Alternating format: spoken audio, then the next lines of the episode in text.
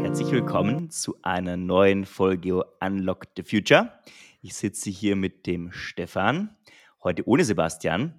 Und ähm, wir wollen heute über verschiedene Themen reden, zum Beispiel über das, was bei Twitter gerade heiß diskutiert wird, äh, bei Mastodon, äh, Distributed Ledger, verteilte Software und so einiges mehr. Stefan, Hi, grüß Manu. dich. Ja, diese Folge wird natürlich wie alle anderen Folgen auch äh, von Data Science Mania äh, gesponsert, wo ihr nächste, nächste Zeit ein bisschen mehr erfahren werdet. Und ich möchte an der Stelle nochmal darauf hinweisen, dass jetzt kommende Woche am 8.12. Äh, wir auch einen Talk haben, wo wir auch nochmal paar Informationen veröffentlichen. Aber ich glaube, wenn ihr die Folge hier hört, war das schon. Ne? Wir sind ja hier in einer, bisschen in einer Zeitbubble. Genau. Und Manu hat es schon äh, äh, angekündigt. Ähm, wir haben das schon eine ganze Weile auf der Agenda, äh, das Thema. Eigentlich genau genommen, seitdem Elon Musk Twitter übernommen hat, oder, Manu? Ja, ja, das war ja ein Riesenhype, ne? Und äh, ich glaube ehrlicherweise, dass er sich das nicht wirklich überlegt hat, was er da gemacht hat. Ja, also einfach mal so Twitter gekauft. Da gab es ja auch einen langen Gerichtsprozess oder zumindest mal wurde er, glaube ich, verklagt, wurde von Twitter, von dem ehemaligen Eigentümer eingeklagt, dass er das jetzt übernimmt. Und äh, nach langem Hin und Her hat er es dann auch übernommen. Und äh, da ist eine Anekdote, die mir da direkt in Erinnerung geblieben ist, ist einfach die, mit dem blauen Haken. Ja? Also, dass dann ähm, diese blaue Haken, für den, der es nicht kennt, die sind im Grunde für, steht für einen verifizierten Account ja, äh, und kann man sich als Celebrity oder als Unternehmen wurde man früher von Twitter mit so einem blauen Haken versehen. Ja. Und den konnte man sich jetzt eine Zeit lang für 8 Dollar kaufen und da gab es die, die wildesten Auswüchse, also dass sich äh, Fake, Fake-Accounts mit diesem blauen Haken ausgestattet haben und, und ganze Märkte manipuliert haben. Ja. Also es war wirklich spannend zu sehen. Und ähm, da sind wir eigentlich mittendrin im Thema. Ne? Also jetzt auch zum, zum Thema Mastodon. Für diejenigen, die es nicht kennen, ich lese hier gerne mal die, die ersten paar Zeilen von dem Wikipedia-Artikel vor, weil ich glaube, das ist echt hm, beschreibt es ziemlich gut, ja. Also es ist ein verteilter Mikroblogging-Dienst, der noch gar nicht so alt ist. Der wurde 2016 von Eugen Rochko, Rocco in Jena gegründet und ist jetzt in Berlin ansässig und ist ein dezentrales Netzwerk. Das kannst du bestimmt besser beschreiben, was das denn ist, Stefan, oder? Ach so, ja, genau. Ähm, genau. Und interessant finde ich, habe ich jetzt auch gerade vor mir, dass es eine gemeinnützige GmbH ist. Also es ist wirklich eine Firma, die in, in Deutschland äh, sitzt. Halt, also auch allen Regeln unterliegt, die so in Deutschland und in Europa gelten. Mhm. Das Besondere an Mastodon ist, ähm, es ist halt von vielen äh, Akteuren, äh, kann so ein Mastodon-Server einfach gehostet werden. Und dann bilden diese Server eine sogenannte Föderation. Ne? Also es ist halt eine Dezentralität drin, es ist noch keine Distributed Ledger, aber es, eine, es gibt halt mehrere Instanzen und ich bin dann Nutzer auf einer Instanz und wenn mich jemand in dem Mastodon-Netzwerk sucht, ähm, braucht er die Information, auf welcher Instanz ich bin. Ne? Das ist immer Nutzername, Ad und dann die Instanz oder andersrum. Auf jeden Fall ist es immer der Nutzername und die Instanz und dann findet man einen. So vom, vom Aufbau her äh, ist, es wie, ist es wie Twitter, es sieht wie Twitter aus. Äh, man kann Nachrichten schicken, man kann, es gibt Hashtags, äh, es gibt, äh, man kann Bilder einfügen, also es funktioniert genau gleich. Statt Twittern sagt man da tröten, okay, ne? ist halt, ist halt, oder in, im, äh, im Englischen sagt man Tuts statt Tweets, okay. Und halt deutsch übersetzten Tröts, aber okay. Ne, das sind so, sind so eher, eher Details. Aber sonst funktioniert das eigentlich alles, alles gleich. Man hat halt weniger Werbung tatsächlich äh, weil es halt eine äh, ne, ne Gemeinde hält das Ganze aufrecht. Und äh, interessant war jetzt halt, als Twitter übernommen wurde von Elon Musk, dass das auf einmal das wieder Thema war. Es ist ähnlich äh, wie die Schwämme, die es mal gab, als äh, Facebook WhatsApp gekauft hat. Da sind halt viele zu Signal gegangen, zu Trema, zu Telegram.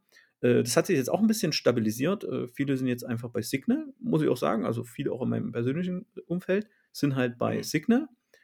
Ähm, und ähnliches könnte man jetzt bei Mastodon unterstellen. Äh, Manu, bist du denn bei Mastodon?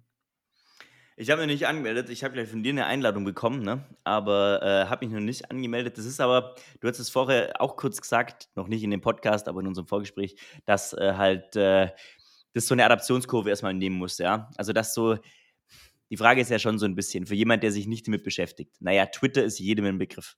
Warum soll ich jetzt von Twitter äh, zu Mastodon gehen, ja? Ich meine, damals von, von, äh, von WhatsApp zu Signal, viel so mit Datenschutz begründet. Keine Ahnung, ob Mastodon jetzt sicher ist wie Twitter, I don't know. Aber die, was halt, glaube ich, vielen vielleicht ein Don im Auge ist, ist, dass halt irgendwie so hier Mr. Trump und Co.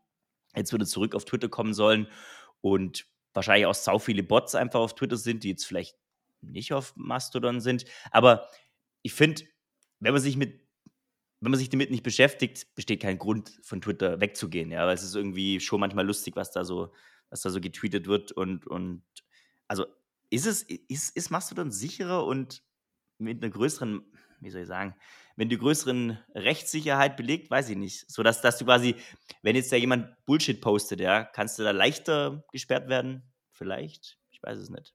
Also die, die Frage ist erst, das wird dann die Realität zeigen, aber da bin ich ganz bei dir ich gucke immer mal äh, rein, äh, folge da effektiv den gleichen Accounts wie unter Twitter. Aber man muss halt schon sagen, am Ende unterliegt Mastodon jetzt der gleichen, äh, dem gleichen Hype-Cycle wie alles andere halt auch. Ne? Du hast diese riesige Welle, die da geschlagen wurde, wo die auch einen riesigen Zulauf hatten an, an Nutzern. Ne? Jetzt kommt so langsam die Phase, naja, so dieses, naja, Twitter ist ja gar nicht so schlecht, die werden wir noch die nächsten Monate halt haben. Und dann muss man einfach gucken, wie, wie sich die Nutzerzahlen auf Mastodon stabilisieren, weil ein eigentliches Problem löst halt nicht. Ne? Wir hatten jetzt, wir haben kein Datenschutzproblem auf Twitter, also kein großes, bekanntes. Ähm, Twitter hatte jetzt keine größeren Ausfälle, es ist äh, gut verfügbar. Ähm, Funktionalität her ist auch ein bisschen besser als Mastodon. Also Mastodon löst jetzt nicht unbedingt ein, äh, ein wirkliches Problem. Es ist genau wie bei WhatsApp. Ne? Gut, da gab es den Anlass wegen, wegen den Daten. Aber so ein Messenger ist immer das Gleiche. Es löst kein wirklich neues, neues Problem. Und wenn da kein neues Feature drin ist, wird es langfristig ziemlich schwer sein. Ich glaube, Mastodon wird sich eher so bei den Enthusiasten einfach halten. Ne? Wo du halt einfach sagst, okay, die halt auch ähm, so die ganzen kleineren Netzwerke einfach nutzen. Da wird es wirklich, kann ich mir vorstellen, bleiben. Ne? Oder du bist so in diesem ganzen CCC-Hacker-Umfeld, IT-Leute-Umfeld dann nutzt du eh äh, ganz andere Tools ganz anders. Ne? Zum Beispiel, da nutzt du viel mehr Discord und dann nutzt du viel mehr äh, äh, äh, vielleicht auch Signal und, und das kann, ist es halt eine schöne Alternative. Ne? Ist die Frage halt immer, wenn so ein Netzwerk einmal errichtet ist, ob es lange stabil bleibt. Ne? Die Leute werden es dann schon irgendwann nutzen. Es braucht halt einfach Zeit. Ne? Wir haben gerade eine Momentaufnahme. Was ich halt spannend finde von dem, wo du sagst, ist, aber vielleicht leite ich es auch gerade falsch ab. Du hast irgendwie so den Unbedarften, den Nicht-Techie, den, keine Ahnung, den normalen Typen halt, ja, oder in Anführungsstrichen normal, ja. Ähm, der ist auf Twitter, der ist auf Instagram, der ist auf WhatsApp, der ist auf, keine Ahnung, der nutzt Google Chrome als Browser, ne? Ähm, das sind ja alles irgendwo so, ich sag jetzt mal, große Industriekonglomerate, ja, äh, die zentralisiert funktionieren. Und dann hast du so dezentralisierte Netzwerke. Ähm, weiß gar nicht, ob ist GitHub mittlerweile dezentralisiert oder war das mal? I don't know. Aber sowas wie die Linux Foundation auf jeden Fall, so wie was wie jetzt Mastodon, ähm, andere, in Anführungsstrichen, dezentrale Microblogging-Services, was auch immer, ja. Das sind dann eher so die Nerds, Techies, so das höre ich jetzt raus, ja. Aber ich fände es ganz cool, wenn es mal dahin geht, dass du, dass die breite Masse sagt, ah ja, ist eigentlich viel cooler, wenn irgendwas verteilt ist, A, im Sinne von irgendwie Kontrolle von Netzwerken, Meinungsmache etc., ja, aber B halt auch, weil du damit ja eine, eine Infrastruktur schaffst, die vielen nützlich ist, ja, also da kann irgendwie jeder seinen Server bereitstellen, da kann irgendwie jeder was dazu beitragen, ja, aber irgendwie hat sich das Gefühl in der Gesellschaft noch nicht durchgesetzt, sondern jeder, der nichts von Technik versteht, geht zu einem Provider, der von Zentralität geprägt ist. Das, das ist ja auch erstmal okay, aber ähm, wenn ich jetzt, wenn ich jetzt gerade hier so sehe, ne, die, die Nutzerzahlen, ähm, die sind ja 2016 wurde es entwickelt, ab 2017 gab es die ersten Zahlen, da gab es 1600 so eine Instanzen, ne? Heute gibt es 4300. Hat sich quasi, naja, verzweieinhalbfacht, also nicht ganz verdreifacht. Äh, bei den Nutzern sind es halt 7 Millionen. 7 Millionen ist nichts im Internet. Das hat irgendein äh, zweitklassiger YouTuber aus Amerika, hat 7 Millionen Follower Vielleicht doch erstklassig, ne? 7 Millionen sind ja doch schon viel.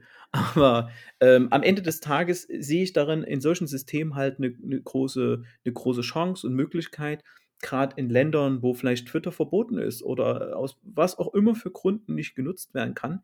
Äh, genau, und dann können wir auch die, die, den, äh, gleich die Brücke schlagen halt zu Distributed Ledger und Blockchain. Es bietet halt für, für, für Länder, für so, für so, die erst wachsen, ne? für, für so relativ junge Länder bietet es halt die Möglichkeit, sowas irgendwie selber in ihrem Land hochzuziehen. Ne? Nehmen wir zum Beispiel mal Tonga. Tonga hat äh, ist, ans, äh, ist ans globale Internet angebunden, weiß ich nicht, mit einem Klingeldraht. Also es wird, es wird, werden ein paar Glasfaser sein, ne, aber es wird jetzt nicht so ultra schnell sein. Wir müssen ja auch mal ein bisschen die Brille aufsetzen. Wir sitzen hier in unserem reichen Deutschland, haben in Frankfurt diesen riesigen Internetknoten. Äh, mit, mit, mit wahnsinnigen Bandbreiten, aber wenn du jetzt in irgendeinem Land sitzt, was halt, keine Ahnung, 10, 100 Gigabit nur ans Internet angebunden ist, ja, dann fängst du halt irgendwie an, dir im eigenen Land äh, Dienste halt aufzubauen, ne? dass du halt nicht auf sowas wie einem Twitter zurückgreifen kannst. Und ähm, dafür kann es natürlich sehr spannend sein. Und warum, warum soll das nicht in der ersten Welt sozusagen entwickelt werden? Äh, kommen ja viele, viele Sachen kommen halt einfach aus der ersten Welt, sind aber dann wirklich spannend für afrikanische Staaten, für südamerikanische Staaten, aber vielleicht auch kleine asiatische Staaten, ähm, selber in ihrem Land sowas auf, aufzubauen. Ja. Und, ist, Und mhm.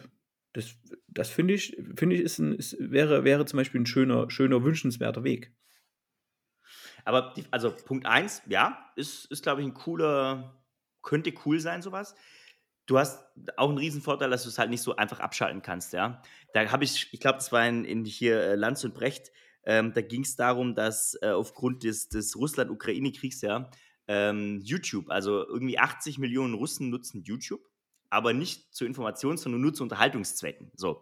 Und es wäre technisch wahrscheinlich ein leichtes, jetzt YouTube zu zensieren und, und abzuschalten. Äh, aber im Sinne von Brot für die, äh, wie nennt man das, Spiele fürs Volk oder was, ne? Ähm, wird es nicht gemacht. Ja? Also äh, da, ist, da, da, da ist die schiere Größe sozusagen der, der Schutz gegen eine Abschaltung. Ja? Aber wenn du halt kleiner bist, jetzt hier irgendwie Mastodon mit sieben Millionen, das aber dezentral ist, kannst du es auch bei 7 Millionen nicht einfach abschalten, weil du hast halt, wie du sagst, 4.500 oder ja, 4.600 ähm, kleine Server, auf denen das läuft, ja. Und äh, das finde ich einen Vorteil, aber die, ich frage mich dann immer, kriege ich was technisch super komplexes, ja, irgendwie Blockchain als Buzzword oder Distributed Ledger, also etwas, was nicht einfach stumpf ein Service, auf dem irgendwas läuft, ja, sondern wo ich schon auch Stichwort irgendwelche Konsensusmechanismen einbauen muss, ja, ähm, besteht in Ländern, Tonga, das Know-how, das technisch umzusetzen. Weil das hört sich erstmal schön an, ich entwickle was in der ersten Welt, shift es rüber, wird schon klappen. Ah, weiß nicht, also weißt du, ich meine, so ist da die mhm. Expertise mhm. im Land, das umzusetzen. Na gut, dafür gibt es ja die, so eine, die, die Foundations, ne? Also für jede große, jede große äh, äh, Kryptowährung zum Beispiel, sind ja meistens Kryptowährungen, die haben irgendwie eine Foundation, ne? Für Ethereum, für Cardano, für was auch immer. Und äh, diese, die bringen natürlich auch irgendwie das Know-how in die, in die Länder. Und es ist ja natürlich immer wünschenswert, mhm. dass äh, Leute auch immer hier studieren und dann wieder in ihr Land gehen und das Know-how mit dahin nehmen und dort Probleme lösen, weil es, es, es löst ja konkret Probleme. Ne?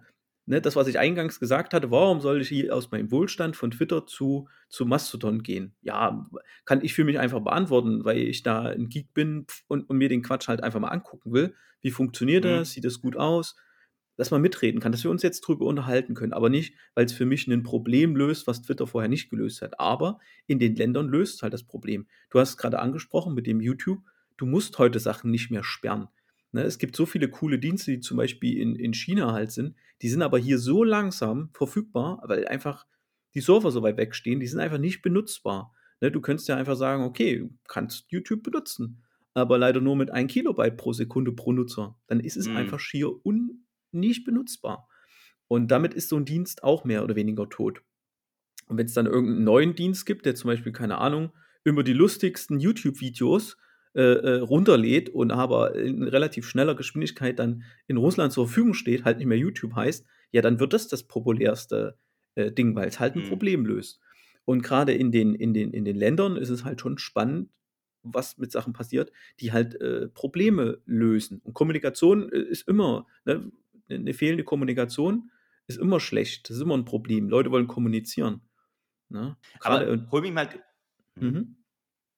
Also gerade jetzt, wenn man, wenn man Afrik, Afrika sieht, die das, äh, äh, die, die einfach, die einfach dieses Festnetz-Internet-Zeug äh, äh übersprungen haben und wo du massiv äh, Smartphone-Nutzer halt hast. Ja. Du wolltest was sagen. Das ist ja, hol, hol mich mal, hol mich, fast schon wie so eine Telefondings. hol mich mal ab, wenn, wenn ich jetzt sagst, so, du hast, naja, okay, nimm mal einfach mal Tonga, ja. Also, wenn uns jemand aus Tonga zuhört, nichts gegen Tonga, ne? das ist einfach nur ein gutes Beispiel. Ähm, der ist mit dem Klingeldraht ans Internet angeschlossen. Okay, der Start. Okay. Wenn du jetzt da drinnen ein Netzwerk aufbauen willst, dann musst du ja auch Hardware verlegen, oder? Also, oder machst du das dann über Satelliten-Internet oder was? Oder? Aber das könntest du ja dann auch außerhalb von, von, äh, von Überseekabeln machen. Weil ich frage mich halt so, naja, was ist jetzt smarter? Ist es smarter zu sagen, ich schließe einen, einen kleinen Staat über eine Leitung und über einen Backbone ans Internet an? Oder ich baue in dem Land selber eine Infrastruktur auf, auch Infrastruktur im Sinne von Hardware, also Leitungen, Glasfaserleitungen innerhalb des, des Landes. Naja, du, äh, nehmen wir mal Tonga. Tonga ist ein super Land. Alle kennen wir irgendwelche Internetseiten mit .to am Ende, ist übrigens Tonga. Und da ist ja auch hier diese, gab es die größte je gemessene Explosion eines Vulkans auch äh, dieses Jahr, äh, wo die Welle, glaube ich, vier, fünf Mal nochmal um, um den Erdball ging. Ne? Und da war die Internetverbindung mal weg. Und natürlich hast du auf der Insel hast du Netzwerk, ne? Für Mobilfunk, für, für, für irgendwelche, für, für Glasfaser, äh, irgendwelches Glasfasernetzwerk und irgendwelche Internetanschlüsse werden die auch haben. So, aber dann musst du ja diese Inselgruppe, musst du ja irgendwo ins Internet anschließen. So, und da ist äh, durchs Meer ist da eine Lichtwellenleitung gelegt und ähm, ja, darüber kommunizieren die mit der Außenwelt. Ich glaube, wo das Ding kaputt war, hat, ich weiß gar nicht, ob es irgendein Satelliten-Internetanbieter hat den äh, eine Station aufgebaut. Ich weiß nicht, ob es äh, Starlink für, von, von Musk war, aber ähm, die haben wenigstens äh, wieder ein bisschen Internet halt gehabt, ne? Für E-Mail, für ähm, war aber sehr, sehr, sehr langsam. Aber es wär, war wenigstens Internet und die konnten halt kommunizieren. Ne? Mit, der, mit, der, mit der Außenwelt. Und äh, wir waren ja von dem Punkt gekommen, ob die halt vor Ort Internet haben. Es ist schon relativ schwierig, wenn so eine Insel auf einmal vom Internet abgeschlossen ist und du quasi so eine, na, wirklich nur noch ein Inselnetz hast, ob dann Internet so noch funktioniert, weil auf einmal hast du keinen DNS-Server mehr. Du hast einen Haufen Dienste, die, die ist halt einfach auf der Insel, die da nicht auf irgendeinem Server laufen. Ne? Also schwierig. Guck mal, wie viele Dienste ist ja der Hype der letzten Jahre? Ne? Wie viel Zeug läuft auf AWS, Azure oder Google Cloud? Ne? Wie viel läuft da irgendwo in der Cloud? Und wenn die keine Instanzen auf, auf Tonka betreiben, ja, dann sind die Instanzen nicht mehr erreichbar und dann geht das alles nicht mehr. Ne? Keine Ahnung, du hast irgendwie einfachstes Beispiel, du hast eine Google-Mail-Adresse. Ja, Glückwunsch aber die, die, die nächsten Server von Google, die sind vielleicht irgendwo in Indonesien oder irgendwo im äh, Pazifik, in Hawaii oder keine Ahnung, wo, wo Tonga da äh, ihr Kabel hin hat. Die sind dann nicht mehr erreichbar. Also deine E-Mail-Adresse, du kannst deine E-Mail-Adresse, das kannst du vergessen, das funktioniert alles nicht mehr. Ja? Das, das ist natürlich ein riesengroßes Problem für so eine Länder. Ja? Aber heißt es auch, also technisch kannst du mich da bestimmt aufklären, dass äh, wenn ich jetzt, äh, also die großen Anbieter, AWS, äh, keine Ahnung, Azure etc., die haben ja hoffentlich viele Spielserver, die sie irgendwo haben und wo alles redundant drauf läuft. Und wenn ich da, also sind die leicht hackbar im Sinne von, wäre es ein Argument zu sagen, wenn ich jetzt äh, in Richtung Web 3.0 denke, alles ist dezentralisiert, vieles ist auf Distributed Ledger aufgebaut, ähm, dass ich, dass es sich, also sicher gegen Angriffe ist? Ist es so? Oder ist es heute schon eh so? Einfach mit verteilten Netzwerken? Also also die also, es ist ja immer die Frage, was man was man hacken will, ne? Ob du eher aus dieser Kriegsrichtung halt kommst, ne? Einfach nur Chaos stiften, du willst das Zeug vom Netz nehmen. Oder ob du irgendwie Geld erbeuten willst, ne? Haben wir ja regelmäßig, dass irgendwelche Exchanges, äh, äh, irgendwo, wo Geld abgegriffen wird, ne? Aber so so direkt, keine Ahnung, zum Beispiel ein Bitcoin ist halt sicher bis jetzt, ne? Und da mhm. lohnt sich's am meisten Angriff Angriffe zu machen. Ne, auch die ganzen anderen äh, äh, Kryptos sind, sind sicher. Es gibt immer mal Angriffe gegen Solana, gegen irgendwas, aber meistens sind es immer nur so Bridges, die, die gehackt werden zwischen zwei mhm. Currencies. Mhm. Und ähm, auch was jetzt diese ganzen großen Anbieter wie Amazon, wie Microsoft mit Azure und, und Google was sie mit ihren Cloud-Lösungen halt machen, die haben halt so viele Leute, die sich darum kümmern und die können halt schnell reagieren. Und von meiner Warte her, was man so von den Nachrichten wahrnimmt, ist es schon relativ sicher. Was dann wieder andere, was dann wieder nicht sicher sind, sind die Anwendungen, die da gebaut werden, ne? die dann darauf zum Beispiel laufen. Oder in welche Richtung willst du mit der Au Ja, ich, ne? ich, will, ich will folgende These, ich, ich stelle mal folgende These in den Raum. Es ist für ein kleines Land oder auch selbst für ein kleines Unternehmen hier in Deutschland, das sich überlegt, mache ich meinen Stuff selber, also stelle ich mir irgendwo einen Serverpark hin und habe dann eine gewisse Redundanz, äh, also jetzt auch zum Beispiel bei Mastodon, ja, also betreibe ich selbst einen Mastodon-Server äh, oder lasse ich es von einem Zentralisten machen, Google etc., äh, wo sich 3000 Leute um IT-Security kümmern, ja, dann lasse ich es doch lieber die Großen, weißt? Weil das ist nicht meine Kernkompetenz, pff, dann lasse ich äh, als kleines Stadtwerk, baue ich mir eben nicht ein dezentrales Netzwerk irgendwo auf, sondern sage, ich schiebe alles in die AWS, weil die kennen sich damit aus. Und damit, das ist ja eigentlich ein fettes Argument gegen ähm, Dezentralisierung, gegen Web 3.0. Hm. Naja, ich kann dir ein ganz einfaches Beispiel sagen. Zum Beispiel gab es jetzt das aktuelle Beispiel in, ich sag mal, es war Europa, obwohl viele Server in Deutschland waren, Hetzner. Hetzner haben zum Beispiel als, äh, Ethernet, äh, äh als äh, Ethereum auf POS, also auf äh, Proof of Stake um, umgeswitcht hat, haben mhm. die äh, ganz viele dieser Server, also von diesen Nodes aus dem, aus dem Rechenzentrum halt geworfen. Und das stellt mhm. mir dann schon so die Frage, nicht nur will ich dieses Cloud-Zeug nutzen, für die meisten Sachen ist das völlig okay, bin ich völlig fein mit, keine Ahnung, irgendwas, E-Mail oder ich würde jedem Unternehmen auch raten, benutzt den ganzen Office-Kram von Microsoft, ne? Speichert da das Zeug, benutzt die E-Mail-Adresse da, so, aber sobald es wirklich an die, an die Prozesse eines Unternehmens halt geht, ne? Und wenn halt Kommunikation nun mal wirklich wichtig ist oder eine Abrechnung, dann bau diesen Kram wirklich halt selber. Ne? Wenn ich mir kein Rechenzentrum bauen kann, dann musst du dir irgendwelche gehärteten irgendwas Edge-Devices voll verteilt in deine Büros irgendwie schrauben und die mit dem Internet vor, verbinden. Weil wenn, wenn ich jemand anderen, anderes irgendwas machen lasse, ne, war, ist ja immer das Argument zu sagen, ja, okay, das macht er schon lange, ist ein Experte dafür und so weiter. Aber in der heutigen Zeit weißt du nie, was passiert. Die haben ja auch einen immensen Kostendruck, Hetzner. Ne? Das wird, mhm. alles, das wird sicher sein, was sie machen. Und aber die können halt dann auch irgendwann sagen, hm, werfen wir von uns ein System halt runter. Ne? Wir können ja mal, Extrembeispiel zum Beispiel, wird gerade diskutiert, kritische Infrastruktur äh, bei mhm. Energieversorgung. So. Und es kann ja zum Beispiel sein, du hast dort ganz viel, äh, ganz viele Anwendungen laufen. Das wissen die halt auch, wissen ja, mit wem sie Verträge haben. Auf einmal kommen so Regelungen und dann wird es diesem Serveranbieter wird es zu heiß sagen, boah, nee, wir wollen bei uns keine, keine Energieversorger mehr, kein Zeug mehr hosten, weil wenn da mal was passiert und das in die Nachrichten kommt, weil du bezahlst ja als, ich habe jetzt zum Beispiel dort, äh, mir die Tage einen Server gekauft bei Netcup äh, für 25 Euro. Ne? Gab's, war im Angebot so.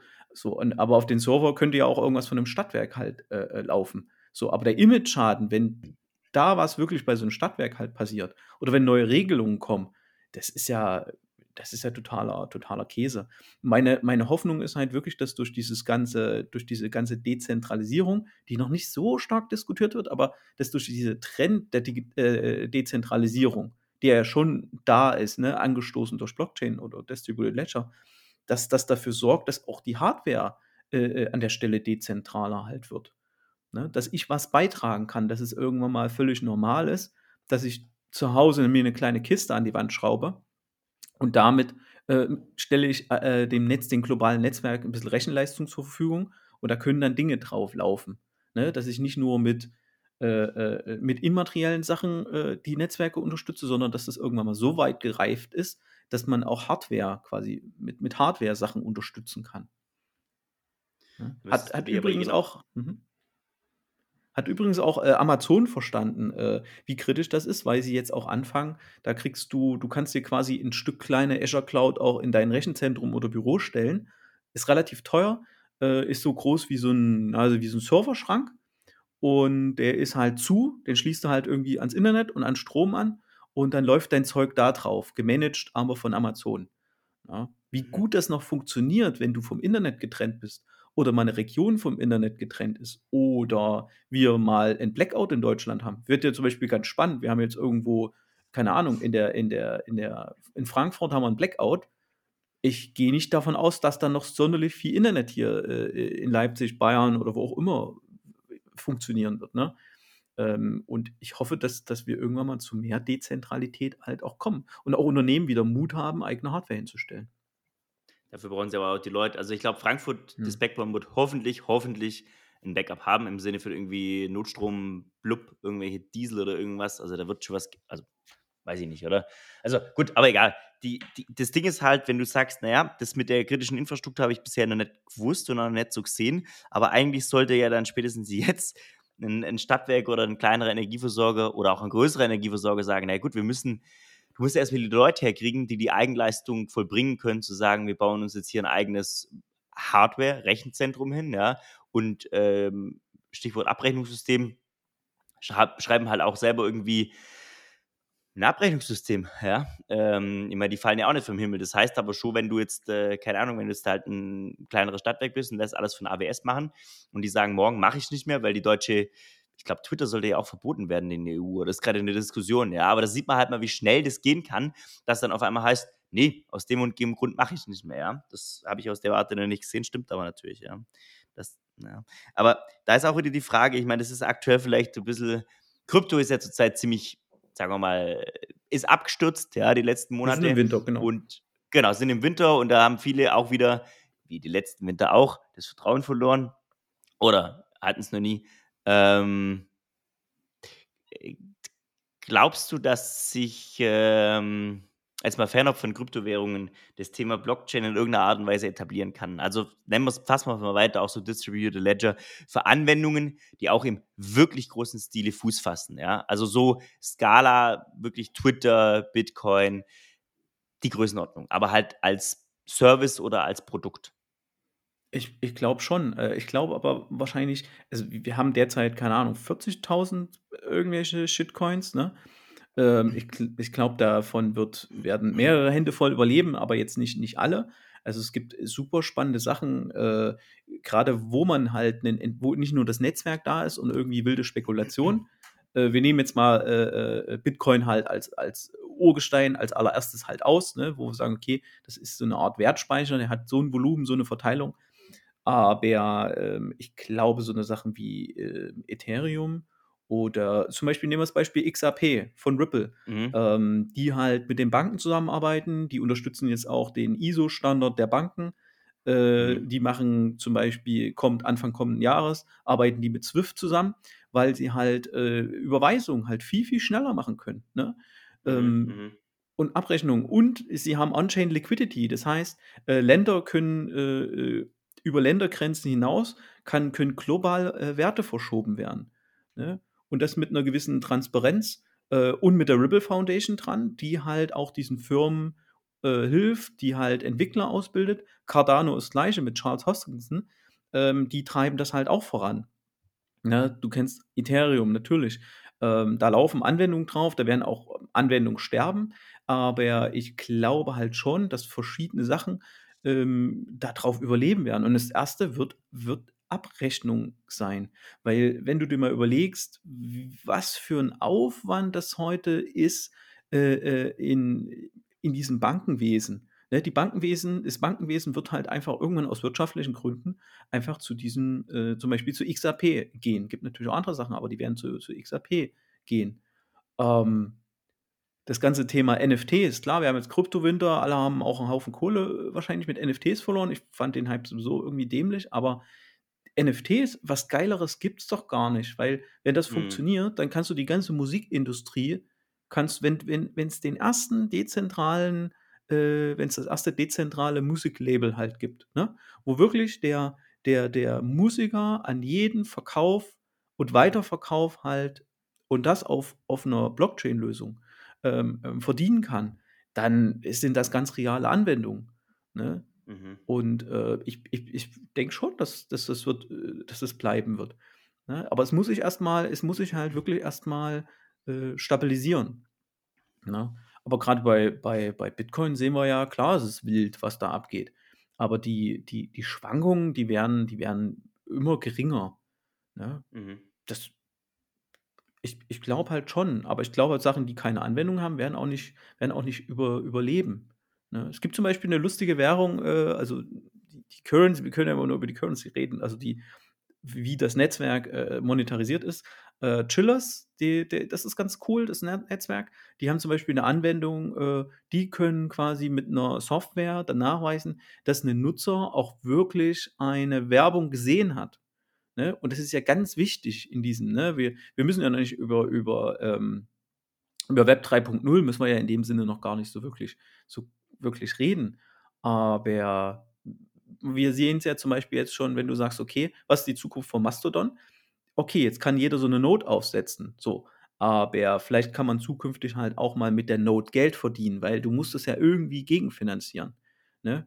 Und was gibt es da äh, Besseres, nicht, äh, also irgendwas Blockchain, irgendeine Blockchain-Currency zu benutzen, um das zu entlohnen, weil es halt auch dezentral ist. Ne? Heute ist es halt so, wir haben uns extrem dran gewöhnt, äh, äh, dass wir halt, wir benutzen Twitter, wir gucken die Werbung an, so verdienen die Geld. Easy. Ne? Mhm. Aber je dezentraler es wird, du musst ja die, die Leistung quasi für das Netzwerk erbringen, musst du ja irgendwie monetarisieren. Ne? Und alle die, die jetzt sagen, boah, was erzählt der Stefan da mit, mit Blockchain, was für ein Quatsch, Energieverschwendung, bleibt eh nicht. Ja, so haben wir vor zehn Jahren oder so auch über, über das ganze Cloud-Zeug geredet. Ne? Also wenn du nicht mit den Nicht-Techies über, über das ganze Cloud-Zeug äh, geredet hast, ne? Da kann ich mich dran erinnern, da waren mal irgend von irgendwelchen Promis, war mal aus der iCloud irgendein Hack, sind mal irgendwelche Nacktbilder äh, rausgefallen. Und da, oh ja, Cloud, alles ganz, ganz schlimm. Auch beim Energieversorger, ne, da war ja Cloud alles Teufelszeug. Und heute ist es völlig normal, ne? Eine selbst gehostete Cloud, eine, eine irgendwas von Google, irgendwas von, von Microsoft genommen, ist völlig normal geworden. Und, und denkt das mal zehn Jahre weiter, da ist es halt auch völlig okay. Auch die ganzen großen Zentralbanken reden jetzt alle schon offen über äh, eine digitale äh, Zentralbankwährung, ne? Den E-Euro und, aber und, und Dollar. Wollte die EZB hier, da habe ich im, glaube ich, im Handelsblatt vor zwei Tagen gelesen, dass die ja, EZB, ja, Europäische Zentralbank, ähm, sich massiv gegen zum Beispiel Bitcoin ausgesprochen hat, ja. Äh, dass die kriege ich es noch zusammen, dass die irgendwie gemeint haben, das ist weder ein Asset, also weder ein, ein, ein Wertspeicher, wie du es vorher gesagt hast, noch eine Währung. Und deswegen sollte es auch irgendwie nicht als Wertpapier oder als Währung anerkannt werden. Aber es kann auch sein, dass es nur die Meinung eines Einzelnen war. Ich, mhm. ich krieg's gerade Ja, sagen. gut, okay, die, was die EZB, die labern auch nur das nach, was ja. da die SEC in, in Amerika und derzeit ist halt, äh, gibt es in Amerika gibt's ja äh, zwei große Finanzaufsichten. Ne? Es ist halt einmal die SEC und einmal die Financial, irgendwas. Es ist nicht die FED, die Federal Reserve, sondern äh, war auch was mit F. Auf jeden Fall gibt es zwei Stück. Die SEC, die ist ein bisschen radikaler unterwegs, die klagen ja auch gerade gegen XRP. Mhm. Und eigentlich ist gerade so die Meinung, es ist halt ein Rohstoff. So. Mhm. Ähm, und so sollte es halt auch, äh, äh, ob es gut ist, hat ein paar Vorteile, hat ein paar Nachteile. Am Ende wird es wenn es große Verbreitung findet, wird es extra Regeln für geben. Derzeit haben die Finanzexperten noch keine Lust, sich da überhaupt mit zu beschäftigen. Die wollen auch erstmal sehen, ob es bleibt. Und wenn hier jeder kleine, ich kaufe mir äh, äh, irgendwie ein paar Satoshis, also die kleine Einheit von Bitcoin, äh, kauf mir ein paar davon, äh, wenn der da noch nicht mal einen Belief drin hat in der ganzen Geschichte, wie sollte eine EZB das wahrnehmen? Ja, bei ja. denen ist das, keine Ahnung, ja jetzt erst aufgetaucht. Und wie man es bei so großen Behörden halt kennt, ehe die sich um sowas kümmern, ist es ja überhaupt schon mal erstaunlich, dass es überhaupt bei denen auf dem Radar ist. Das Zeug ist, Bitcoin ist zwölf Jahre alt. Was ist die Erwartung? Ne, wenn du es mal in Internetzeiten rechnest, sind wir jetzt gerade im Jahr 2001.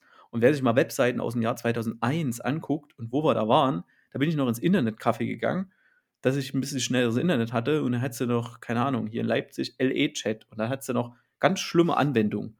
Ne? Da hast du noch bei Yahoo gesucht, kannst du heute auch noch, aber ne?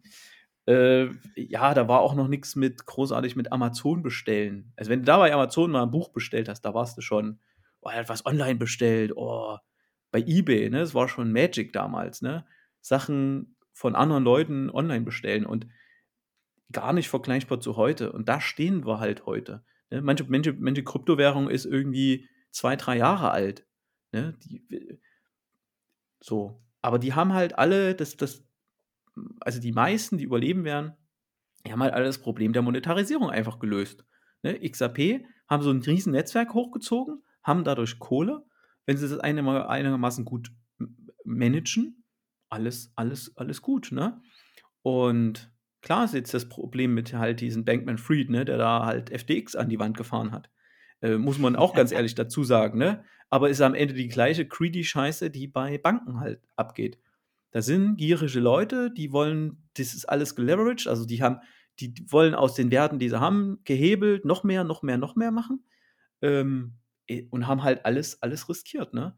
Aber trotzdem gibt's, ist es halt nur der Teil von FTX, der auf den Bahamas war, ne? Das amerikanische FTX ist davon gar nicht betroffen. Und da hm. sind auch ein paar umgekippt. So ist das halt in der Krise. Aber die Krisen sind halt wichtig, um, um da ein bisschen die, die schwarzen Schafe aus dem Ring zu kicken. Aber es ist halt sehr junge Technologie. Ich finde, es ist ein schönes Bild, was du da zeichnest. Jetzt auch immer wieder zurückzukommen auf unser Anfangsthema Mastodon, ne? dass man eigentlich sagen kann, naja, wir sind gerade in, in der Kinderstube vom, so, also von verteilten Netzwerken vielleicht nicht, die gibt es schon länger, aber so von Distributed Ledger, von vielleicht zukünftigen Anwendungen, Mastodon 2.0, was auch immer, die einen realen Use Case haben.